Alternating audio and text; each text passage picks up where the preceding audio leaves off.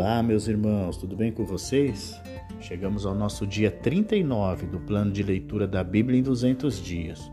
Hoje nós lemos o livro de Juízes, capítulo 21, encerramos o livro de Juízes, começamos o livro de Ruth, encerramos o livro de Ruth e começamos o livro de 1 Samuel e lemos até o capítulo de número 2. O capítulo 21 de Juízes relata que, como não havia um grande líder sobre as tribos de Israel e nenhum rei, cada um fazia o que bem queria. Os israelitas abandonaram os padrões de Deus e passaram a fazer o que julgavam certo. Assim sendo, o povo sofreu grandes consequências. Logo, os israelitas lamentaram ter agido com tanta selvageria a tribo de Benjamim. Quase toda a tribo foi exterminada. Agora os israelitas queriam reconstruir a tribo de Benjamim, mas eles não sabiam como fazê-los. Eles não podiam fornecer esposas para os 600 homens de Benjamim que sobreviveram à batalha, porque antes juraram a Deus que nunca mais permitiriam que suas filhas se casassem com eles. Os israelitas, portanto, procuraram outras maneiras de encontrar esposas para os benjamitas. Para começar, fizeram um ataque destrutivo à cidade de Jabes Gileade e levaram as moças virgens. A desculpa deles era que estavam punindo os moradores de Jabes Gileade porque não haviam entrado na batalha contra Benjamim. A operação forneceu 400 esposas virgens. Os líderes de Israel então pensaram em como encontrar esposas para os 200 homens benjamitas restantes. Eles organizaram esses 200 homens para irem à festa anual de Israel em Siló, e cada um deles deveriam capturar uma esposa para si mesmo, sem pedir a permissão aos pais delas. Por não haver luto, os benjamitas não poderiam ser acusados de capturar as meninas, e como os pais das meninas não haviam realmente dado suas filhas aos benjamitas, não podiam ser acusados de violarem seus votos. Os homens fizeram como lhes foi dito, e o plano teve sucesso. Seria inútil que as meninas e os seus pais se queixassem desses assuntos, porque Israel não tinha um governo central para administrar a justiça nos assuntos relacionados entre as tribos. Começamos agora o livro de Ruth, e o capítulo 1 relata a respeito dos dez anos de adoração em Moabe e a morte de Elimeleque e seus filhos. Enquanto uma fome severa atingiu Israel, um homem de Belém de Judá chamado Elimeleque levou sua esposa Noemi e seus dois filhos a habitar na terra de Moabe, na esperança de encontrar um meio de vida por lá. Mas Elimeleque morreu e em dez anos seus dois filhos, que se casaram com mulheres moabitas, também morreram.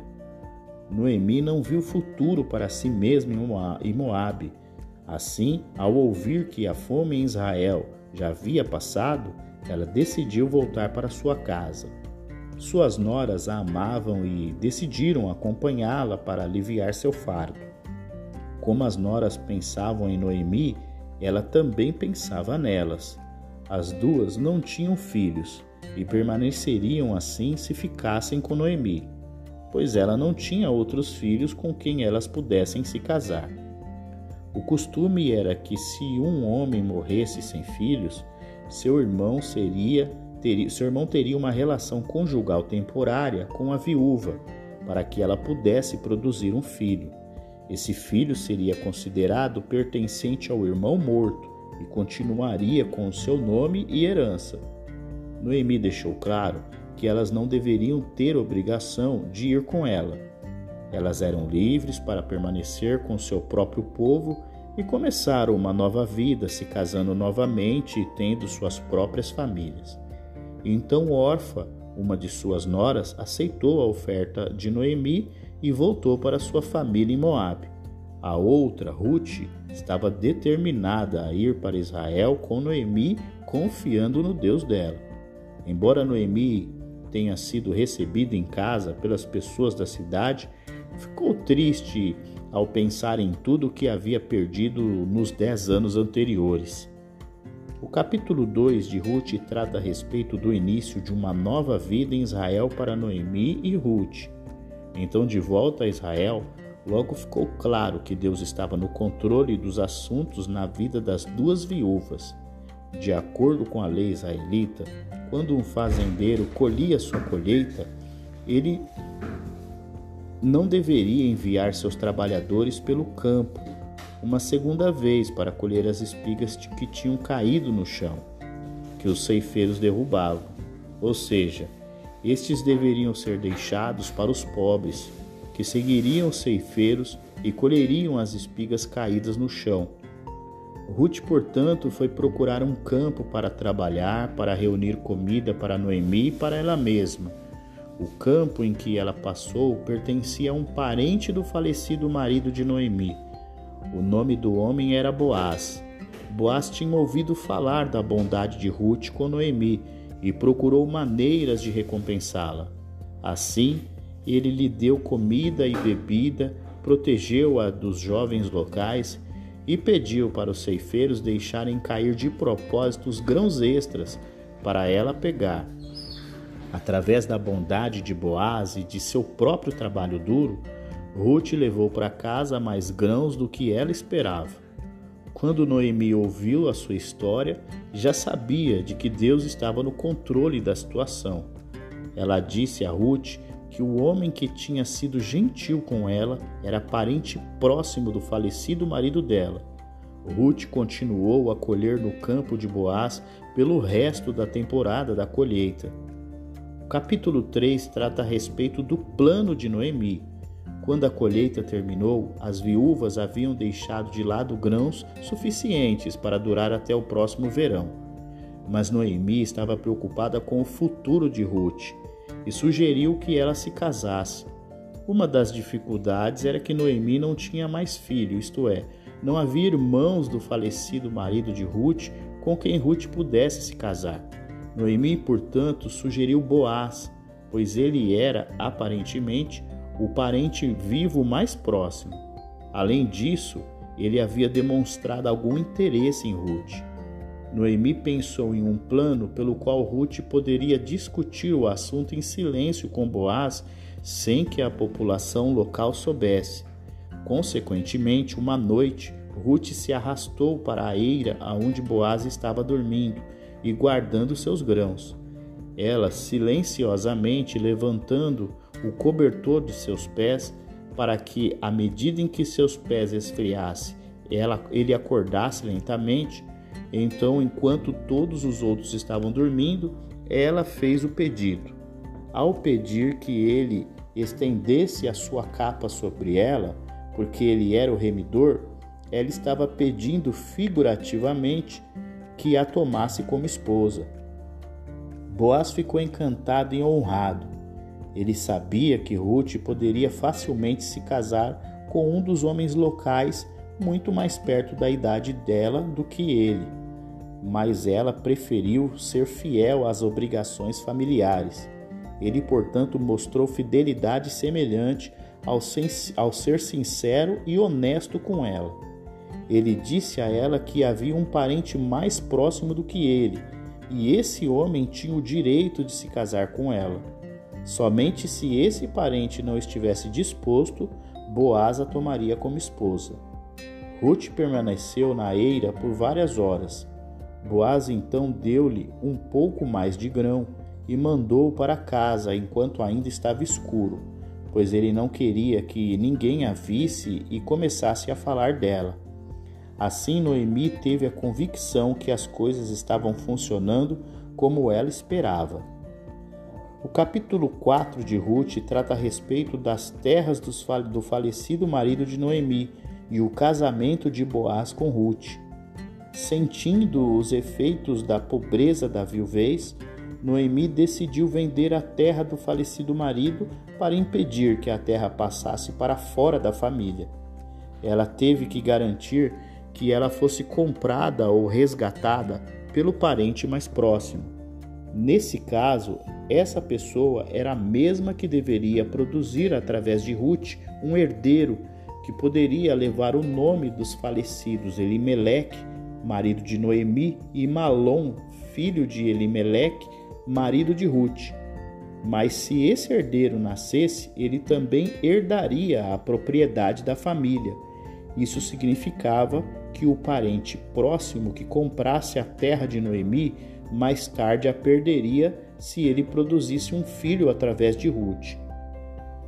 O resgatador mais próximo da família de Elimeleque até estava disposto a comprar as terras de Noemi se isso fosse tudo o que ele precisasse de fazer. Mas casar com Ruth lhe causaria perdas financeiras, o que fez com que ele passasse o direito para Boaz. Na cerimônia da entrega do sapato, o homem com o direito de comprar a propriedade de Noemi indicou que ele estava entregando esse direito a Boaz. Portanto, agora estava livre o caminho para Boaz se casar-se com Ruth. Isso deu a Boaz a chance de manter vivo o nome da família de Elimeleque e Malom, e assim manter a propriedade da família e se casar com a mulher que ele amava.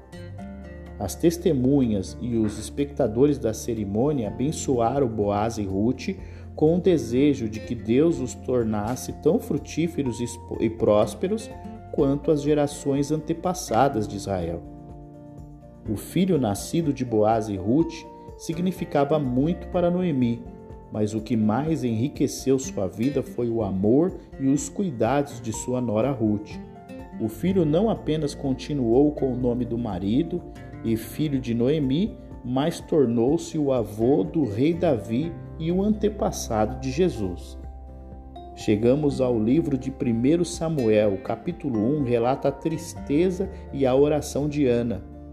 Eucana era um levita que vivia no território da tribo de Efraim. Então, todos os anos, ele levava sua família à cidade de Siló para oferecer sacrifícios ao Senhor. Desde a época de Josué, Siló era o local central de culto em Israel. E de acordo com os regulamentos para certos sacrifícios, a pessoa que oferecia seu sacrifício recebia de volta parte dele, e assim ele compartilhava o alimento com os membros de sua família, em uma alegre refeição de comunhão. Para a casa de Eucana, a felicidade da ocasião sempre foi estragada por Penina, uma das esposas de Eucana ela zombava da outra esposa, Ana, porque Ana não conseguia ter filhos. Portanto, em profunda angústia, Ana clamou a Deus, pedindo-lhe para lhe dar um filho. Então ela prometeu que, se Deus respondesse à sua oração, ela devolveria seu filho a Deus para servi-lo como narizeu por toda a vida. Ana continuou orando ao Senhor durante um tempo e que Eli, e Eli começou a prestar atenção nela e notou que os seus lábios se mexiam, porém não saía nenhum som. Ana estava orando em silêncio, mas Eli pensou que ela estava bêbada e a repreendeu. Ana disse ao sacerdote que não estava bêbada, e sim orando e falando ao Senhor da sua aflição. Então o sacerdote Eli incentivou Ana a acreditar que Deus responderia a sua oração. No devido tempo, ela deu à luz a um filho, a quem o chamou de Samuel. Quando a criança tinha aproximadamente três anos, Ana o levou para Siló, onde ela o apresentou ao sacerdote no templo, dizendo que ela era aquela mulher a qual ele havia visto orando. Eu pedi esta criança a Deus e ele me atendeu, disse ela. Por isso estou aqui agora dedicando este menino ao Senhor, enquanto ele viver, pertencerá ao Senhor. O capítulo 2 de 1 Samuel fala a respeito do cântico profético de Ana. Assim, tendo recebido a resposta à sua oração, Ana entoou um cântico jubiloso de ação de graças, focalizando a soberania do Senhor e a sua graça aos humildes ou seja, muito feliz com o que Deus havia feito por ela, Ana agora podia rir daqueles que a zombavam. Então ela louvou a Deus por sua justa ação em ajudar os oprimidos e reverter os erros que sofrera. Assim Deus humilhou os orgulhosos exaltou os humildes. Certamente o que Deus havia feito por Ana, ele poderia fazer pelos outros. Nem o povo de Israel, nem seus governantes precisavam temer seus inimigos se confiassem fielmente no poder salvador de Deus. Tendo oferecido seu louvor a Deus, Ana voltou para casa com o marido. mas Samuel ficou em Siló, onde foi criado por Eli na casa de Deus. Eli, o sacerdote, havia se tornado juiz ou administrador principal em Israel. Portanto, ele estava sentado na porta da casa de Deus, onde as pessoas podiam encontrá-lo livremente para buscar seus conselhos ou pedir orientações nas disputas.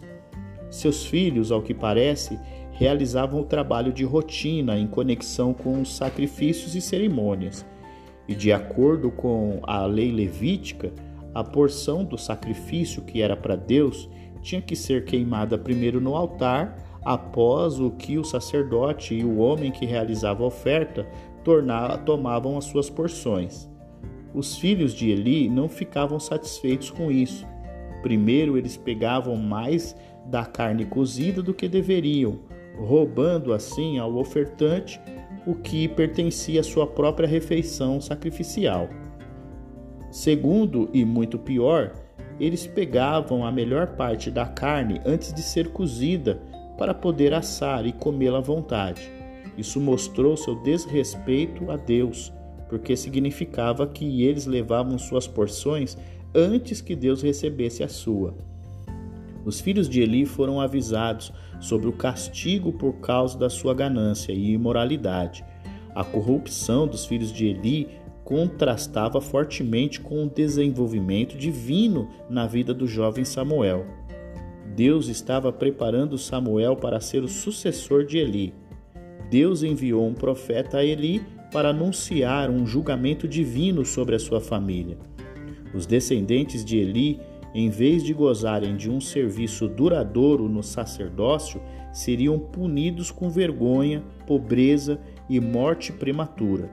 Mesmo que Deus permitisse que um descendente de Eli continuasse atuando por um tempo como sacerdote, ele acabaria por, por remover a pessoa do cargo e tiraria o sacerdócio da família de Eli e o daria a um homem mais digno.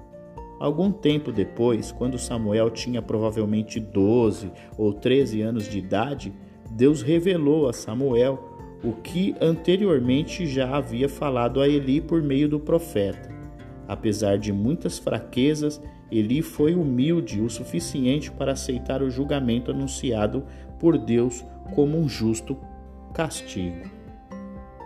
Assim, nós encerramos o nosso dia 39 do plano de leitura da Bíblia em 200 dias. Eu aguardo você para o nosso próximo episódio e até lá!